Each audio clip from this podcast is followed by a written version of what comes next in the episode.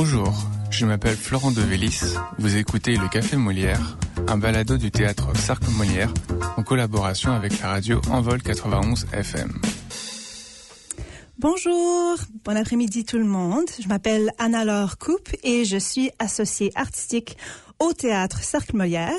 Et aujourd'hui, j'ai le grand plaisir d'animer le premier épisode de cette année 2023 et de discuter avec notre cher invité David Paquette, l'auteur de la pièce Le Soulier, le prochain spectacle au Théâtre Cercle-Molière présenté du 20 janvier au 4 février. Euh, allô, allô, David. Bonjour tout le monde, ça va bien? Ça va, ça va très bien. Et toi? Oui, très bien. Tu te retrouves en ce moment à Montréal, c'est ça? Exactement.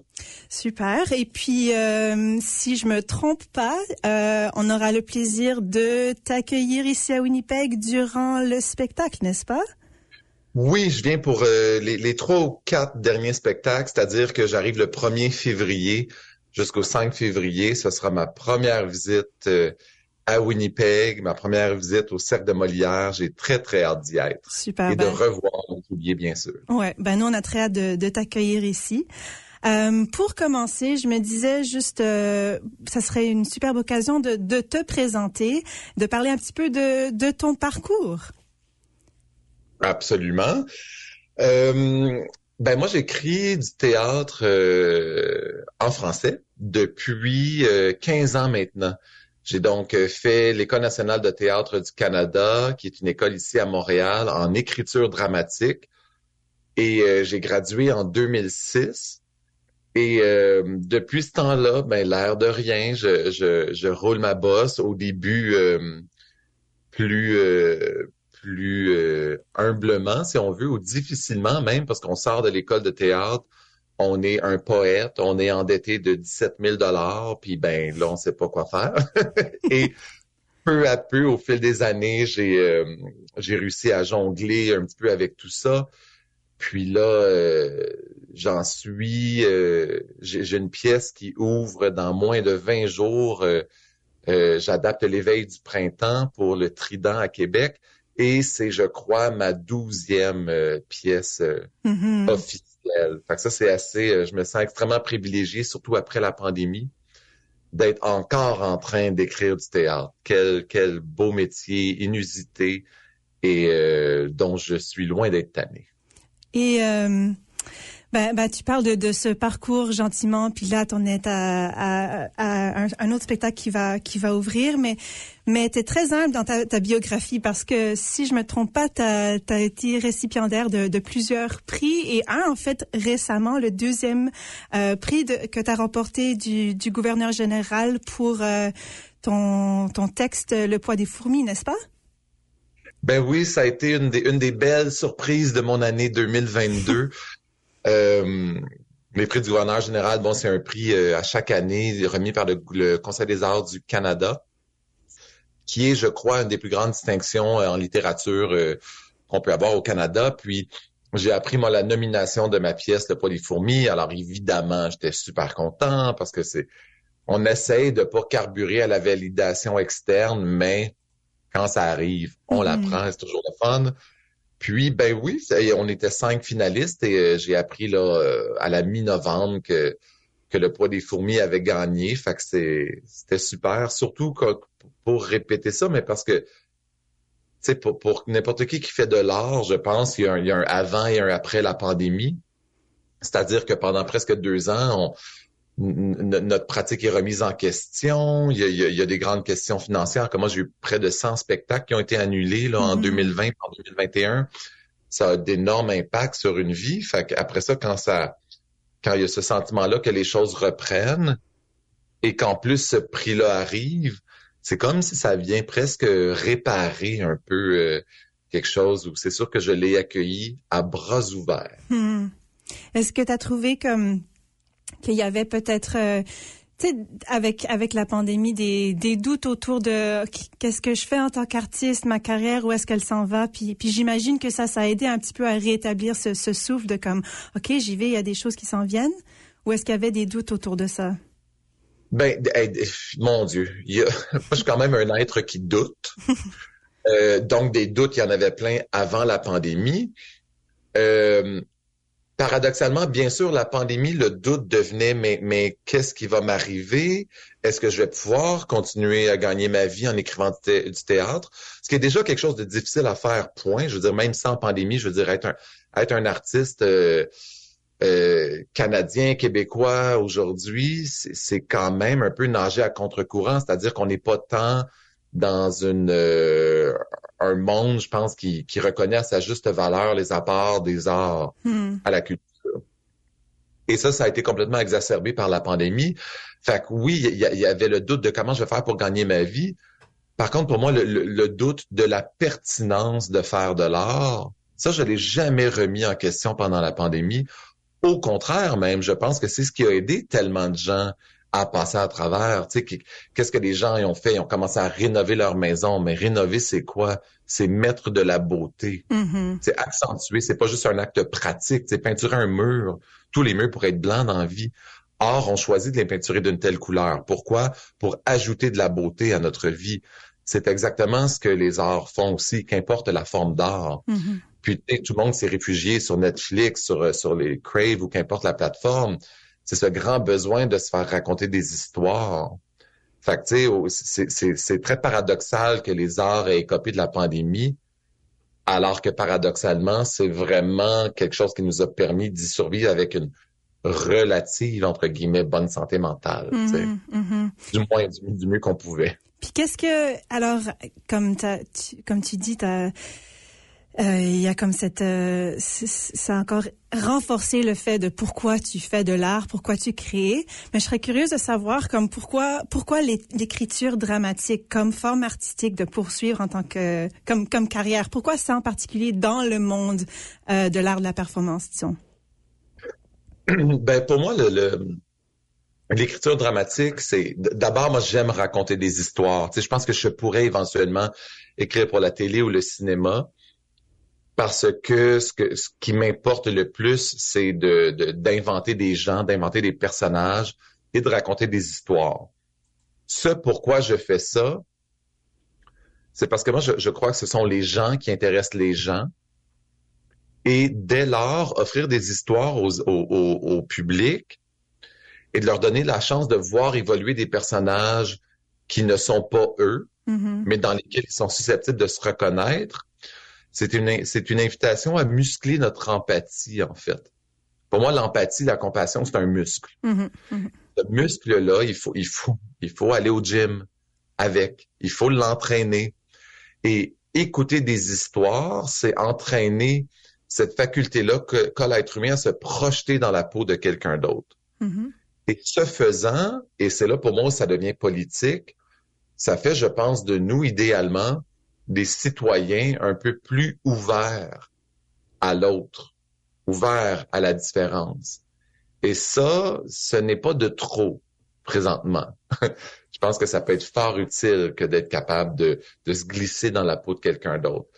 Alors moi, quand, quand, ce qui m'inspire et la raison pour laquelle je continue à faire de, de, de l'art dramatique, il y a une part de ça, de l'écriture dramatique. Et deuxièmement, c'est que ma job, c'est de créer des rencontres Mm-hmm. Une rencontre entre des acteurs, des concepteurs, des metteurs en scène. Ensuite de ça, une rencontre entre la salle et la scène. Et ensuite de ça, des rencontres entre les gens même de la salle qui finissent par parler du spectacle, des personnages, des thèmes, des enjeux. Fait que cette espèce de façon pour moi de faire la promotion du présentiel, si on veut, mm-hmm.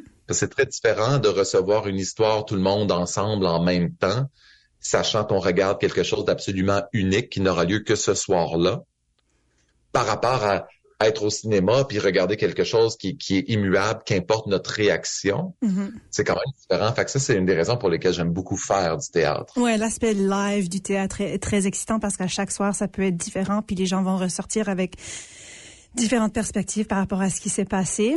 Mais pour créer ces mondes, euh, ces mondes imaginaires, ces, personnages, comme comment est-ce que tu tu vas à la recherche de ça, tu t'inspires, tu tu t'imprègnes d'idées ou de, de personnages, tu vas à la recherche comment? Ben principalement j'observe en fait. je, dirais que des, fois, parce que bon, j'enseigne aussi, euh, je donne des cours d'écriture de théâtre depuis quelques années. Puis euh, souvent, je dis à mes élèves, je dis à la base, on peut s'amuser à croire qu'un auteur ou une autrice de théâtre, c'est une éponge et un sculpteur hmm. mélangés dans la même personne. C'est-à-dire qu'une bonne part du travail, c'est d'être une éponge et donc d'imbiber l'environnement, d'imbiber les charges émotives des gens qui nous entourent, d'imbiber des contextes euh, sociopolitiques ou vraiment comme d'observer, de regarder le monde. Et ensuite de ça, de prendre cette espèce d'amas là, à la fois intellectuel et émotif, et ensuite on en sculpte une fiction. Hmm. On en fait une histoire qui, à la fois, est le reflet de ce monde-là et un refuge de ce monde-là. Hmm. Le reflet, c'est la valeur de dire, ben, ça, l'art, le théâtre sert à, ce qu'on se regarde vivre et qu'on puisse peut-être, à la lumière de ce qu'on voit, choisir de vivre un peu autrement. Mais il y a aussi une notion de, de divertissement. Divertissement, pour moi, c'est pas un mot, euh, c'est pas un mot poubelle, c'est pas un mot dont il faut avoir peur.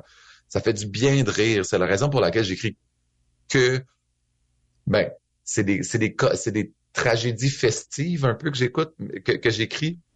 Mais c'est toujours drôle.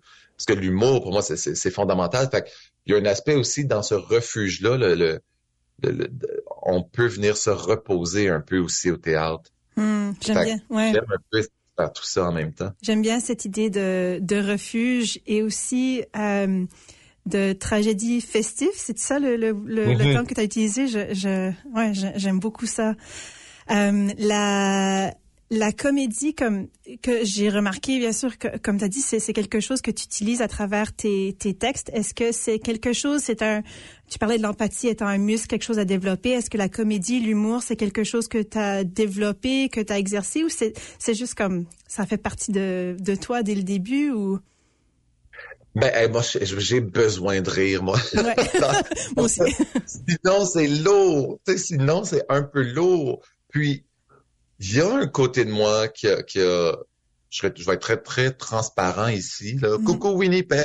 Mais j'ai des fois des propensions un peu à... Je peux être déprimé, moi, dans la vie. J'ai des moments, j'ai des moments de vie où j'ai été déprimé. Et l'humour, pour moi, c'est une façon de réaffirmer son humanité. Hmm. C'est de faire, oui, c'est le bordel. Oui, ça va pas bien. Oui, c'est lourd. Oui, le futur est sans, etc. Mais ici maintenant, je peux toujours un peu rire. Et là, bien sûr, je ne parle pas de rire comme comme choisir d'être aveugle et d'opter pour le déni. Hmm. Je parle de rire comme façon de résister et de garder un peu sa, sa dignité. Et donc, il y, a quelque chose là-dedans qui me, pour moi, c'est essentiel. C'est un peu, c'est une forme d'oxygène, rire. Ça m'empêche pas de réfléchir, ça m'empêche pas d'être critique, ça m'empêche pas d'être indigné. Mais je peux pas juste être indigné ou critique. Sinon, ça devient lourd à porter. Mm-hmm. ça te permet de, de vivre, d'avoir, euh, ouais, ouais, ouais. voilà. et, avec euh, dignement, là, j'espère, en oui, tout oui, cas. Oui, oui. Est-ce que euh, dans ton dans ton processus de création, d'écriture, euh, c'est quoi les moments pour toi de de, de plaisir, de joie là-dedans? Que t'es comme ah oh yeah, I'm rocking oh. it, like j'adore. Je... Hey, il y en a mille, il y en a mille. Commencer une pièce, c'est toujours extraordinaire parce que tu nages en plein euh, sentiment de tous les possibles. Hmm. Il peut tout arriver. Tu sais, c'est comme un, c'est comme un rêve. Tu sais, tu peux, on rêve, on pourrait rêver à n'importe quoi pour une raison quelconque. On a rêvé à ça hier soir. Mais écrire, c'est un peu ça. On peut écrire absolument n'importe quoi. Et pour une raison quelconque, on est en train d'écrire ceci. Donc, le début où tout est possible, moi, je trouve ça toujours super galvanisant. Ensuite, moi, créer des personnages, on en parlait un peu tantôt, c'est mon plus grand plaisir parce que j'ai cette fascination-là pour euh, la beauté et la complexité de l'être humain. Fait que ma job, c'est de créer des humains. Tu sais, moi, comme quand je fais du bureau, quand j'écris, je passe beaucoup de temps dans ma vie avec des gens imaginaires. Hmm. Comme je faisais quand j'étais un enfant de 4 ans. Sauf que maintenant, c'est comme devenu ma job. Tu sais, il y a quelque chose là-dedans qui me fascine, Ouais. que j'aime. Et ensuite, un autre grand plaisir que j'ai quand j'écris, c'est ce moment où la pièce, ça a l'air ésotérique, mais tu sais, on y va. Il y a un moment où les pièces deviennent autonomes un peu. C'est comme toi, tu commences puis tu veux écrire un projet A. Mhm. Et là, à un moment donné, il y a comme un projet B qui apparaît, qui, qui est comme un truc où c'est l'inconscient un peu qui commence à proposer des avenues à la pièce, des solutions. Et moi, découvrir ce que je n'avais pas prévu initialement, c'est un autre de mes grands, grands plaisirs d'écriture. Hmm. Est-ce que c'est comme si la pièce devient un autre personnage en sorte à un moment donné ou c'est comme c'est c'est la pièce qui te guide? C'est c'est qu'à force d'avoir passé suffisamment de temps avec les personnages, on peut plus leur faire faire n'importe quoi. Ouais. ça semble, ça devient pas naturel pour eux. On est comme, ah, mais non, ce personnage-là dirait jamais ça. Ou elle ne commettrait jamais cette action. Fait que moi, ce, ce moment-là où on commence à se dire, hey, mais on, Dieu, on dirait qu'ils ont leur propre petite euh, vie. Puis là, moi, je commence à les suivre plus que de les diriger. Mhm. Ça, c'est vraiment le fun. Euh, Après, évidemment, je veux dire, on, l'auteur demeure, c'est moi qui prends des décisions, Mhm. mais, mais quand même, il y, a une phase du travail où, on, c'est comme si le- la pièce change de fréquence un peu. Puis ça, c'est toujours le fun. En parlant de, personnages, puis revenant au texte Le Soulier, j'ai, pour moi, c'est en, le lisant et en l'avoir, euh, je, l'ai vu au, aux zones théâtrales euh, il y a quelques années, puis pour moi, c'est c'était les vraiment les personnages qui, qui m'ont attiré tellement au, au texte parce qu'ils sont très ils sont très euh, il y a des il y a des répliques là-dedans qui sont vraiment vraiment poétiques. Puis je trouve ça tellement tellement beau des, des petits moments des personnages. Euh, puis je je veux pas trop en, en dévoiler là pour, pour donner la chance aux gens, aux gens de venir voir le, le spectacle. Euh, mais juste pour mettre un petit peu de par rapport à, à le soulier puis puis ce processus de création le développement des, des personnages euh, pour commencer, si comment est-ce que un, un bref genre de, de, de synopsis ou elevator pitch ou quelque chose comme ça pour quelqu'un qui qui qui serait curieux de, de, de lire ou de voir le soulier, c'est- quoi ce, ce texte, c'est quoi cette pièce? Bon, Le Soulier, euh, qui à la base est une commande du théâtre La 16e de Vancouver, qu'on a présenté en février 2019, si je me rappelle bien. Euh, mon elevator pitch, ce serait ceci. Le Soulier, c'est l'histoire de Benoît, qui est un jeune garçon de 7 ans. Euh, c'est une pièce pour adultes, par contre. Donc, euh, Benoît, 7 ans, a super mal aux dents et sa mère l'amène chez le dentiste pour, pour mettre fin à sa douleur. Et le dentiste trouve dans la bouche de Benoît non pas une carie, mais un marteau. Hmm. Et voilà. Et suite à ça, ben c'est c'est comme extrêmement inattendu. Puis je, je le dis parce que c'est pas non plus euh, c'est pas le punch final de la Non, non, pièce. là. ouais, On- ouais, et donc, on dit, mais qu'est-ce que, comment, comment est-ce possible? Et là, le dentiste voit aussi un peu autre chose euh, dans Benoît, puis dit, il va, va falloir que tu reviennes. Il faut savoir que Benoît, c'est un enfant pour qui les choses simples ne le sont pas. Mhm. Et aller chez le dentiste, pour lui, c'est, vraiment, une matière à faire des crises. Fait que là, il y a un peu tout ce réseau-là de gens, donc le dentiste, qui est quelqu'un qui, qui est plus à l'aise de passer du temps avec des plantes qu'avec des humains. C'est un excellent dentiste, mais lui est devenu dentiste parce que pendant que tu joues dans la bouche euh, des gens, ils peuvent pas te parler. Mhm. Fait que, bon, il y a sa secrétaire qui pense qu'on peut tout régler avec des confidences puis des cocktails. Fait que, elle, elle vous donne son cœur et sa vodka.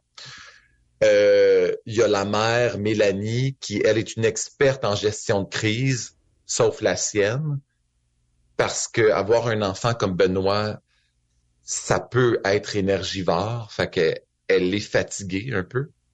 Et à travers tout ça, il y a Benoît qui, lui, essaie de, de se comprendre, mais qui est comme euh, porté par des... euh, des pulsions et des impulsions. Benoît, c'est comme il n'est jamais la même personne à tous les jours, en fait. Mhm. Fait que ça aussi, c'est un peu épuisant. Et donc, si je devais euh, synthétiser, le, le- le soulier, c'est ça, c'est l'histoire de gens qui se tendent la main et s'aident à marcher les uns aux côtés des autres, quitte à ralentir le pas Mhm. pour pouvoir marcher ensemble.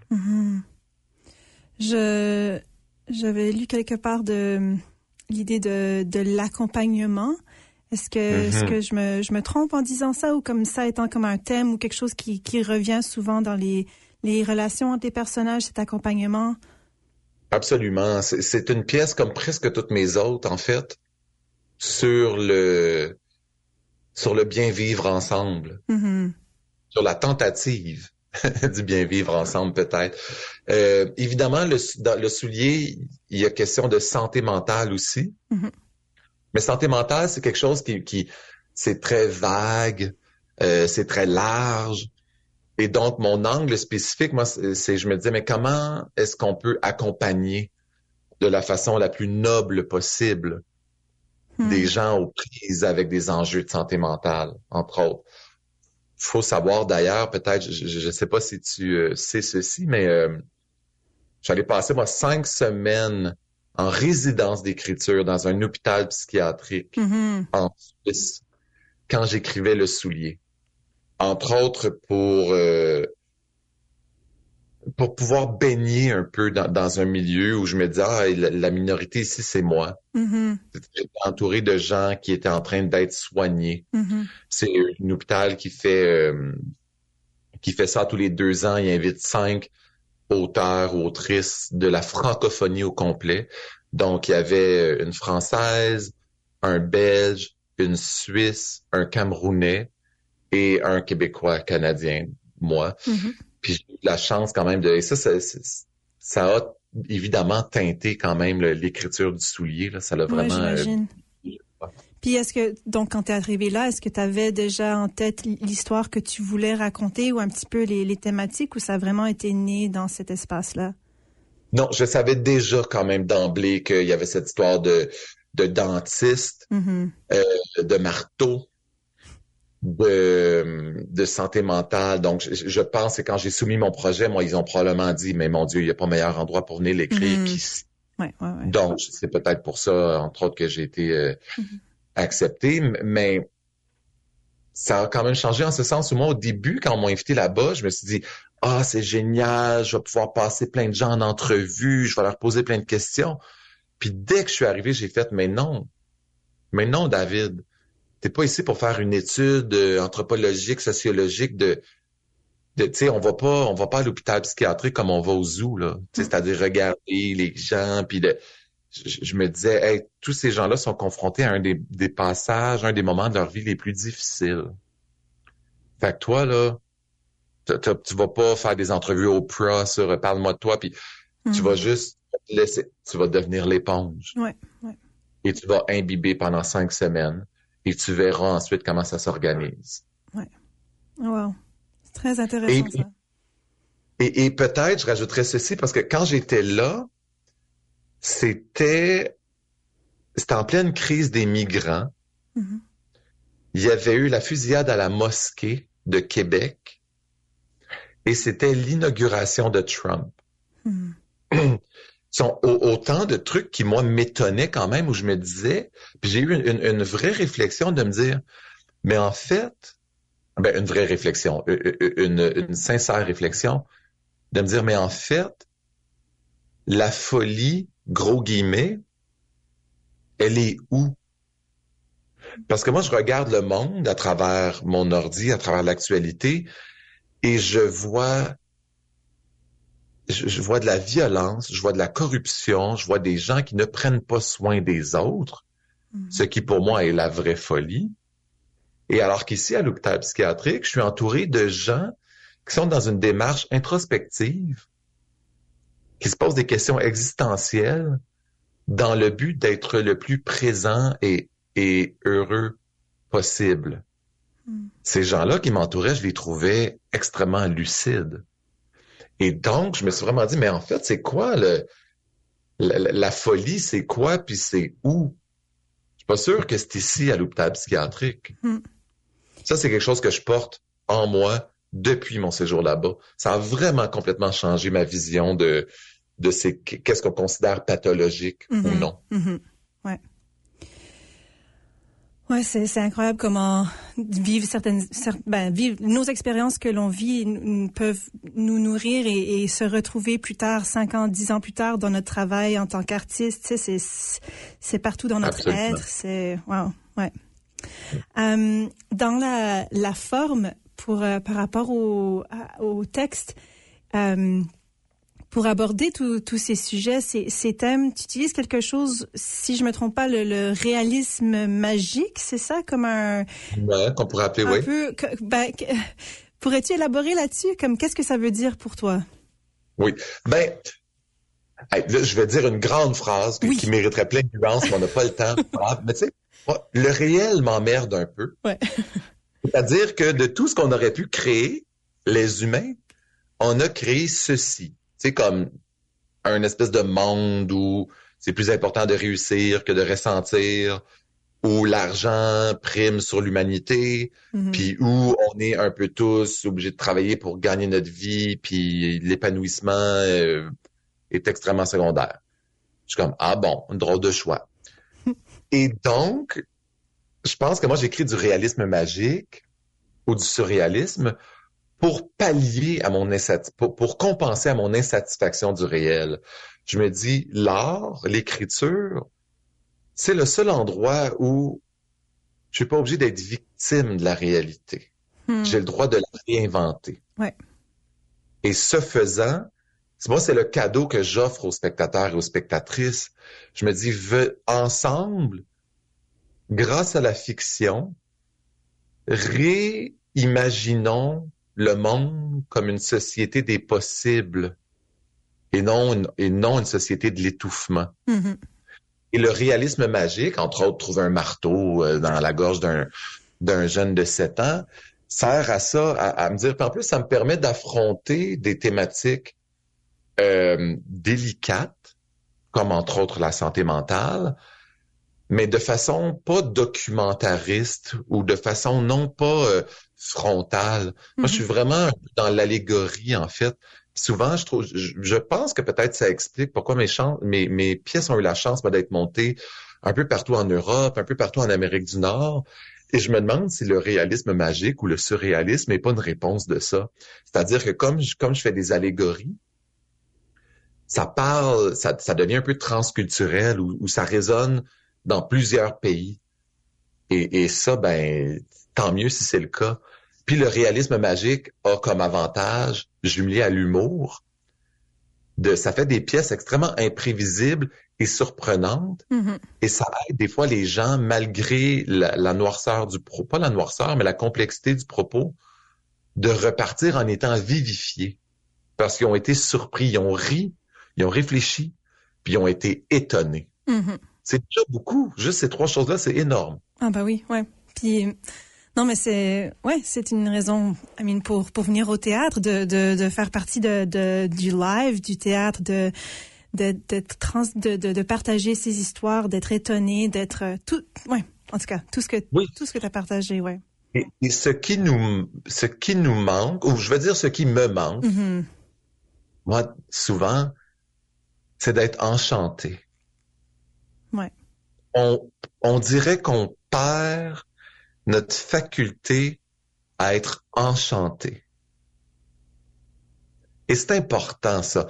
Quand, quand on parle d'enchantement, pour moi, on, se rapproche un peu du domaine, je sais pas si j'oserais dire du domaine du sacré, mais, mais du domaine, du moins du, sur le terrain de l'enthousiasme.